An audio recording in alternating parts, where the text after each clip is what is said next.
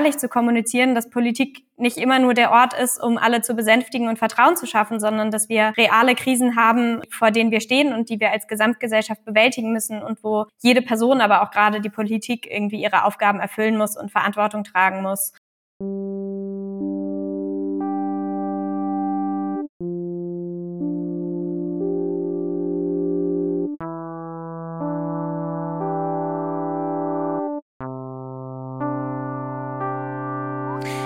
Die Klimakrise ist ein Dauerbrenner in Politik und Presse. Energiewende, Abschaltung oder Reaktivierung der Atomkraftwerke. Es ist aus der alltäglichen Debatte nicht mehr wegzudenken und jede Institution, Partei oder Gruppierung kommuniziert Klima auf ihre Art und Weise. Die Bandbreite der Methodik ist groß. Sie reicht von Debatten über handfeste Aktionen. Unsere heutige Gästin ist Nelly Waldeck von den Grünen und sie wird mit uns das Thema Klimakommunikation in der Politik näher beleuchten. Ich finde, man kann schon hören, dass wir aus Norddeutschland kommen. Okay, ja, ich probiere das jetzt mal nochmal. Moin und willkommen zu Um Kopf und Kragen. Der Podcast, wo wir uns um Kopf und Kragen reden, damit du es nicht tun musst. Wir, das sind ja Niklas und ich, Lucille. Zwei Menschen auf der Suche nach Antworten zu einer sehr großen Aufgabe. Klimakommunikation. Seit 2022 sitzt die 25-Jährige für ihre Partei im schleswig-holsteinischen Landtag. Die Kielerin kennt sich mit Klimabewegungen sehr gut aus. Ihr Umweltbewusstsein wurde vor allem durch Kontakte zu Greenpeace und Fridays for Future sensibilisiert. Deswegen beschäftigt sie sich auch intensiv mit dem Thema, wie Klima kommuniziert wird.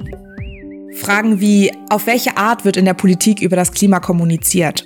Welche Rolle spielen Klimabewegungen? All das und noch einiges mehr ist Inhalt dieser Folge wo wir uns der Krise stellen. Wenn es nach mir geht, sprechen wir nie ausreichend über das Klima, aber es hat sich schon deutlich verbessert. Es geht gerade ganz, ganz viel um die Gasversorgung und wir sprechen über verschiedene fossile Energieträger und darüber, wie jetzt der eine den anderen ersetzen kann. Und klar ist, und das sehen gerade alle, dass wir viel, viel zu spät in die Energiewende eingestiegen sind und dass wir jetzt dadurch vor eine riesen Konfliktsituation geraten. Und Klar ist auch, wir können die Energiewende jetzt nicht innerhalb von zwei Jahren ausbauen und damit jetzt das, was wir die letzten 15 Jahre vergeigt haben, sofort wieder kompensieren. Es ist aber jetzt ganz eindeutig, in welche Richtung es gehen muss. Und ich freue mich darüber, dass das auch durch die aktuelle Situation jetzt, so bedauerlich es ist, nochmal an viel stärkerer Bedeutung gewonnen hat. Das hilft der Klimabewegung, das hilft dem Anliegen. Gleichzeitig müssen wir uns mit schrecklichen Fragen auseinandersetzen. Der Frage, ob wir die, Kohlekraftwerke wieder anschalten, für die die Klimabewegung jetzt Jahre gekämpft hat, dass sie abgeschaltet werden.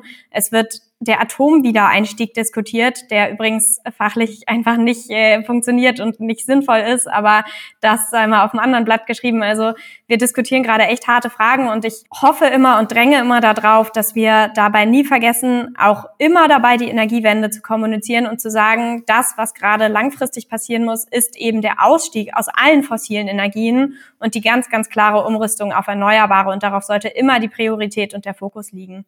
Das EU-Parlament hat im Juli der Taxonomie zugestimmt. Die Taxonomie ermöglicht es, Investitionen in bestimmte Kernenergie- oder Gastätigkeiten für nachhaltig oder klimafreundlich zu erklären. Investitionen in Atom- und Gasenergie gehen aber natürlich nicht einher mit den klimapolitischen Zielen Europas. Und eigentlich sollten wir ja genau das tun, die klimapolitischen Ziele einhalten und den Weg dahin gestalten. Die Hintergründe und weitere Infos rund um den Taxonomiebeschluss haben wir euch in die Shownotes gepackt. Ja, und das frustriert mich ehrlich gesagt total. Ich kann es einfach gar nicht nachvollziehen.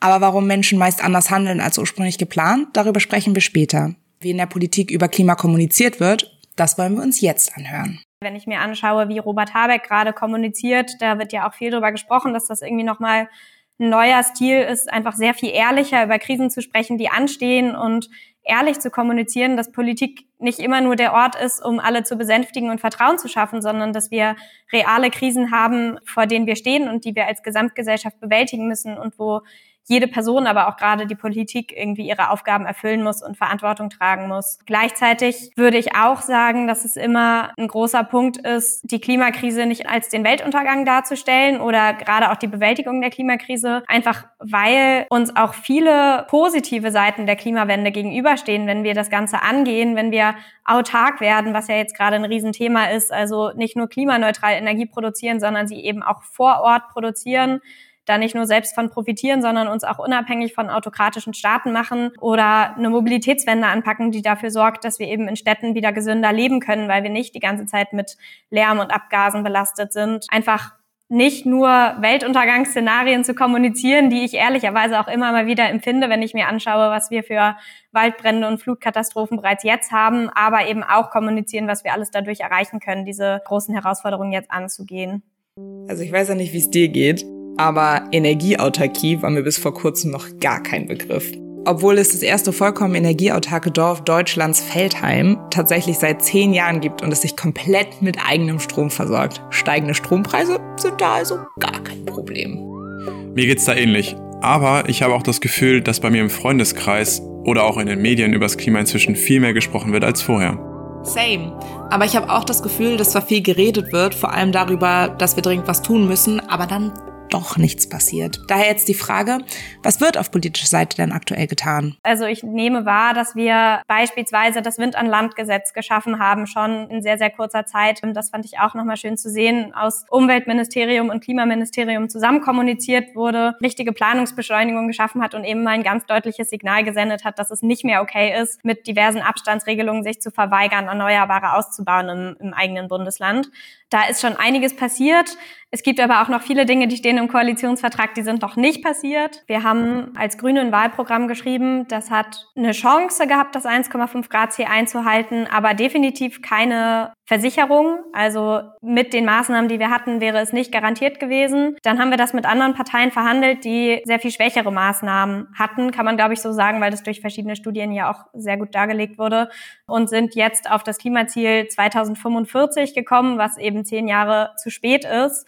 Und auch die Maßnahmen, die im Bundeskoalitionsvertrag stehen, sind eben darauf ausgerichtet. Die sind sehr, sehr viel ambitionierter als das, was eben in der Großen Koalition vorher stattgefunden hat. Das ist auch ein großer Schritt nach vorne und bedeutet jetzt eine ganz massive Anstrengung. Und ich respektiere Robert Habeck total dafür, was der alles in sehr kurzer Zeit gerade auf den Weg bringt, neben der ganzen Energiekrise. Aber es ist natürlich trotzdem nicht genug.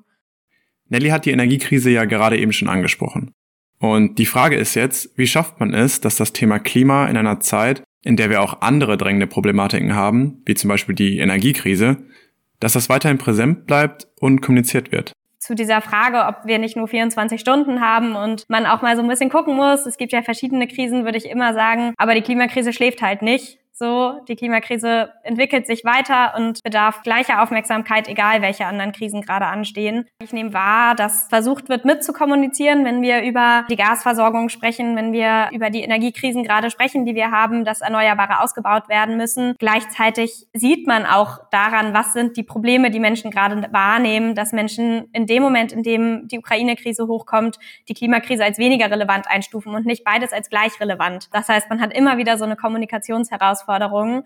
Und ich finde immer, dass da noch ein bisschen mehr geht, aber das eben auch von allen Seiten. Es reicht eben nicht, wenn die Grünen da stehen und immer wieder predigen, das ist übrigens ein Problem, was wir haben, sondern es muss eben sowohl aus medialer Perspektive kommen, es muss aus der Wissenschaft kommen, es muss von der Bevölkerung kommen und es muss von politischer Ebene, aber eben nicht nur aus dem Klimaministerium, sondern auch aus allen anderen Ministerien kommen, beispielsweise auch dem Verkehrsministerium, weil das einfach eine gesamtgesellschaftliche Aufgabe ist, die ähm, ja aus allen Bereichen kommuniziert werden muss. Und ich glaube, da geht noch mehr. Ey, da geht noch mehr. Auf jeden Fall. Es gibt zwar Erfolge, wie zum Beispiel das Wind an Land Gesetz oder auch das 9-Euro-Ticket. Umdenken in der Gesellschaft findet also statt.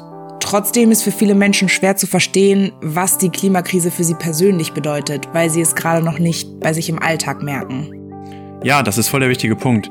In der Fachsprache nennt man dieses Verhalten kognitive Dissonanz. Das bedeutet, dass unsere Gefühle und unser Wissen nicht mit unserem Verhalten übereinstimmen. Wir nehmen uns sozusagen was vor, nur tun es letztendlich nicht, obwohl wir es eigentlich besser wissen. Ich erinnere mich an eine Aussage von meiner Oma, die mal war, ich verstehe das gar nicht, ihr wollt plötzlich alle, dass wir E-Autos fahren, aber vor ein paar Jahren hieß es doch noch, wir sollen möglichst Strom sparen. Warum sollen wir denn jetzt für äh, E-Autos einsetzen? Das ist doch gar nicht nachhaltig.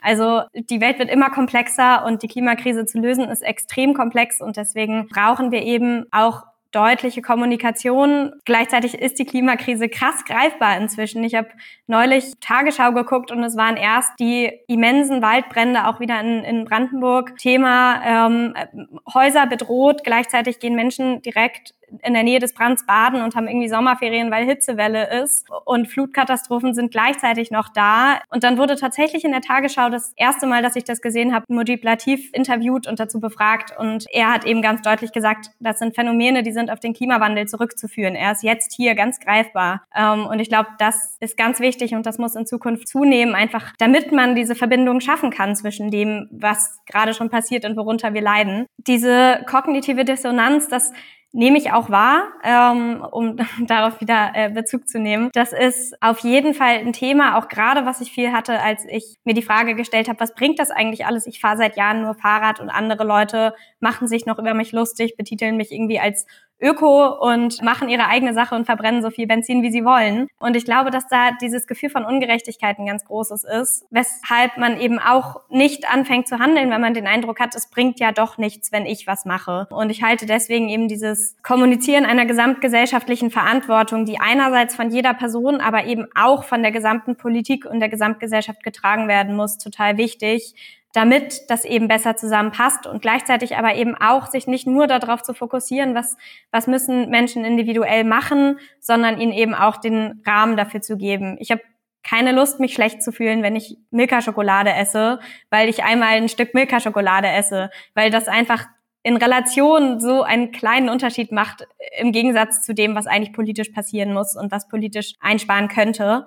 Und deswegen halte ich das für total wichtig, einfach beispielsweise mit einer CO2-Steuer die Rahmenbedingungen so zu setzen, dass eben klimafreundliches Verhalten sich lohnt und dass man dafür belohnt wird und dass es irgendwie wieder so mehr ein Gefühl einer Gerechtigkeit erzeugt. Ich glaube, was wir festhalten können, ist, dass wir gesamtgesellschaftliche Veränderungen meist dann sehen, wenn dafür Rahmenbedingungen, Anreize oder Gesetze von der Politik geschaffen werden. Genau. Aber wie kann man jetzt darauf aufmerksam machen? Ich meine, jeder kennt sie mittlerweile. Fridays for Future, Ende Gelände oder Extinction Rebellion. Also die Frage ist, welche Aufgabe haben diese Klimabewegungen für die Bevölkerung und welche Rolle spielen sie eigentlich in der Politik? Es gab lange, lange Zeit es gibt sie in Teilen immer noch eine extrem große Sorge, dass die Bevölkerung Klimaschutz nicht akzeptiert, dass sie nicht bereit ist, ähm, Einschnitte vorzunehmen, um die Klimakrise zu bewältigen. Gerade an der Stelle ist meiner Meinung nach eine Klimabewegung essentiell, um eben einen politischen Willen auszudrücken. Eine Bewegung wie Fridays for Future hat das meiner Meinung nach überhaupt erst geschafft, der Regierung zu zeigen, dass es ein Gesamt oder ein, ein, eine Mehrheit der Bevölkerung gibt, die der Klimaschutz wichtig ist und die auch nicht bereit ist, keinen Klimaschutz zu machen. Also sozusagen, dass diesen Spieß umzudrehen, zu sagen, es gibt zwar in Teilen der Bevölkerung keine Akzeptanz für Windkraftanlagen, es gibt aber in ganz, ganz großen Teilen der Bevölkerung keine Akzeptanz zu sagen, wir stellen keine auf. So, das sozusagen gegenüberzustellen und zu sagen, es gibt einen großen Willen, hat bei Fridays for Future, glaube ich, meiner Meinung nach historisch gewirkt. Also es wurden die größten Demonstrationen organisiert, die seit 40 Jahren stattgefunden haben in Deutschland. Und ähm, sie haben es irgendwie geschafft, dieses ganze Thema der Klimakrise viel, viel näher an die Politik heranzutragen und einen Druck aufzubauen, der eben notwendig ist für Veränderungen. Und ich glaube, das ist essentiell, weil Politik eben sonst nicht in ein Handeln reinkommt. Es muss der Wille der Bevölkerung vor, also das ist die Grundlage davon, dass Politik verändert wird. Ansonsten existiert die Bereitschaft natürlich einfach nicht. Es wurde ja gerade schon gesagt, dass Klimabewegungen wichtig sind. Man muss die Menschen ja irgendwo abholen und viele Leute haben Bock. Das zeigen die Ausmaße der Demonstrationen. Einige Klimagruppen sind allerdings anders unterwegs als Fridays for Future. Zum Beispiel Extinction Rebellion. Was sagt Nelly dazu? Ich glaube, es ist immer eine Abwägungsfrage zwischen Aufmerksamkeit erzeugen und Menschen mitnehmen. Meiner Meinung nach hat Fridays for Future nur die Aufmerksamkeit bekommen, die sie bekommen hat, weil sie eben Schulstreiks gemacht haben und nicht, weil sie demonstriert haben. Das war ein ganz großer Unterschied und äh, das hat diesen ganz großen Unterschied gemacht. Und die erste Woche, die ersten zwei Wochen wurde in den Medien nur die Frage gestellt, ist das okay, dass Schüler Schule streiken, um fürs Klima zu demonstrieren? Und dann gab es erst nach zwei Wochen eigentlich, kam diese Message an, hey, wir reden hier über diese Schulstreiks, aber eigentlich sollten wir darüber sprechen, warum eigentlich nichts getan wird, um die Klimakrise zu bewältigen. Und dann hat es erst die große Aufmerksamkeit bekommen. Das heißt, eine gewisse Form der Störung ist, glaube ich, manchmal notwendig, um äh, die Aufmerksamkeit zu bekommen. Gleichzeitig ist auch immer die Frage, wen, wen möchte man erreichen, wen möchte man mitreißen und ähm, wen schreckt man ab. Und gerade diese Gruppe, die man abschreckt, da ist meiner Meinung nach wichtig, sich die strategische Frage zu stellen, wie erreichen wir die trotzdem? Wie, wie schaffen wir das sozusagen, diese Menschen mitzunehmen und äh, auf unser Anliegen aufmerksam zu machen, ohne alle Menschen abzuschrecken? Oder manchmal ist es auch in Ordnung zu sagen, wir erreichen eine ganz, ganz große Gruppe, die wir erreichen wollen. Und vielleicht gibt es auch eine Gruppe, die davon abgeschreckt ist. Aber sie sind trotzdem jetzt in der Situation, sich mit unserem Anliegen auseinanderzusetzen. Ich glaube, da muss man sich als Bewegung immer wieder die Frage stellen, wo man sich hinstellen und wo man sich hin positionieren möchte. Klar, ich habe äh, in einem gewissen Maße Verständnis dafür, wenn eine Bewegung sagt, die Einschnitte in unser Leben durch die Klimakrise werden so radikal sein, dass es nicht sein kann, dass äh, wir hier darüber diskutieren, dass irgendwie eine Autobahnblockade zu radikal ist, um ein Problem anzuprangern, was viel, viel stärker in unsere Gesellschaft reinschneiden wird als eben diese Autobahnblockade. Von meiner Seite aus Verständnis, aber eben auf der anderen Seite muss man sich die Frage stellen, wen holst du damit ab? Wen verärgerst du damit? Und kannst du damit eine Debatte prägen, die in eine Richtung geht, äh, Lösungen zu generieren? Und das muss jede Bewegung für sich dann entscheiden. Ja. Spannend. Und klar, solche Bewegungen fördern den Austausch und machen aufmerksam. Auch wenn du damit natürlich nicht jeden Menschen erreichst. Glücklicherweise hat Nelly uns noch ein paar praktische Tipps mitgegeben. Was aber können du, ich und unsere Hörerinnen ganz konkret machen, um Klima im Alltag erfolgreich zu kommunizieren? Wo steht der Gegenüber jetzt gerade? Wie viel hat sich die Person mit Klimapolitik auseinandergesetzt? Wie stark ist das Verständnis dafür, in welcher Krise wir eigentlich leben gerade und was die Herausforderungen sind, die auf uns zukommen die nächsten Jahre und wie sehr muss ich die Person abholen da, wo sie jetzt gerade sitzt oder was sind auch die Befürchtungen der Person, wenn man überhaupt über Klimapolitik spricht. Das nehme ich mir immer sehr stark zu Herzen. Nelly hat außerdem noch kurz über die Kommunikation mit Menschen gesprochen, die sich noch nicht so intensiv mit der Klimakrise beschäftigt haben. Traut euch, sprecht Menschen an, ähm, sprecht mit ihnen über die Klimakrise, ohne Schuldzuweisungen zu machen, sondern einfach darum, dass das äh, eine globale Problematik ist, die wir haben und dass äh, wir uns damit auseinandersetzen müssen. Und diskutiert auch gerne offen darüber, welche möglichen Lösungen es gibt, gerade wenn einzelne Maßnahmen abgelehnt werden, zu fragen, was ist die Alternative, was können wir machen, weil das Ziel, dass wir unser Leben, so wie es jetzt gerade ist, erhalten, teilen, glaube ich, ganz, ganz viele Menschen. Und ähm, wenn man sich auf dieser Grundlage unterhält, dann kann man ja vielleicht auch deutlich besser zueinander finden in der Diskussion. Einfach grundsätzlich äußert euch dazu und natürlich aber eben auch ähm, lasst es eine Rolle spielen in den Entscheidungen, die ihr trefft, sowohl was politische Entscheidungen angeht, als auch was persönliche Entscheidungen angeht. Genau, das wären vielleicht so meine, meine Empfehlungen in der Richtung. Wir haben jetzt echt viel über alles Mögliche gesprochen. Aber was können wir aus dieser Folge wirklich mitnehmen? Wir haben gelernt, dass Politik eine große Verantwortung bezüglich der Klimakrise hat. Wir wissen, wie in der Politik kommuniziert wird. Wir haben gelernt, was kognitive Dissonanz ist. Und wir wissen, wie Klimabewegungen die Politik beeinflussen. Aber nicht zu vergessen ist, traut euch, sprecht über eure Betroffenheit, aber vermeidet dabei unbedingt Schuldzuweisungen. Da haben wir uns ja mal wieder erfolgreich um Kopf und Kragen geredet. Nochmal vielen Dank für das gute Gespräch und ein dickes Dankeschön an unser tolles Team von der Uni Oldenburg. Wenn es dir jetzt also gefallen hat, dann teilt den Podcast gerne mit euren Liebsten. Das war's von uns, genug geredet und jetzt wird gehandelt. Willst du noch was sagen? Nee, passt schon. Aber hört auf jeden Fall in die nächste Folge rein. Tschüss!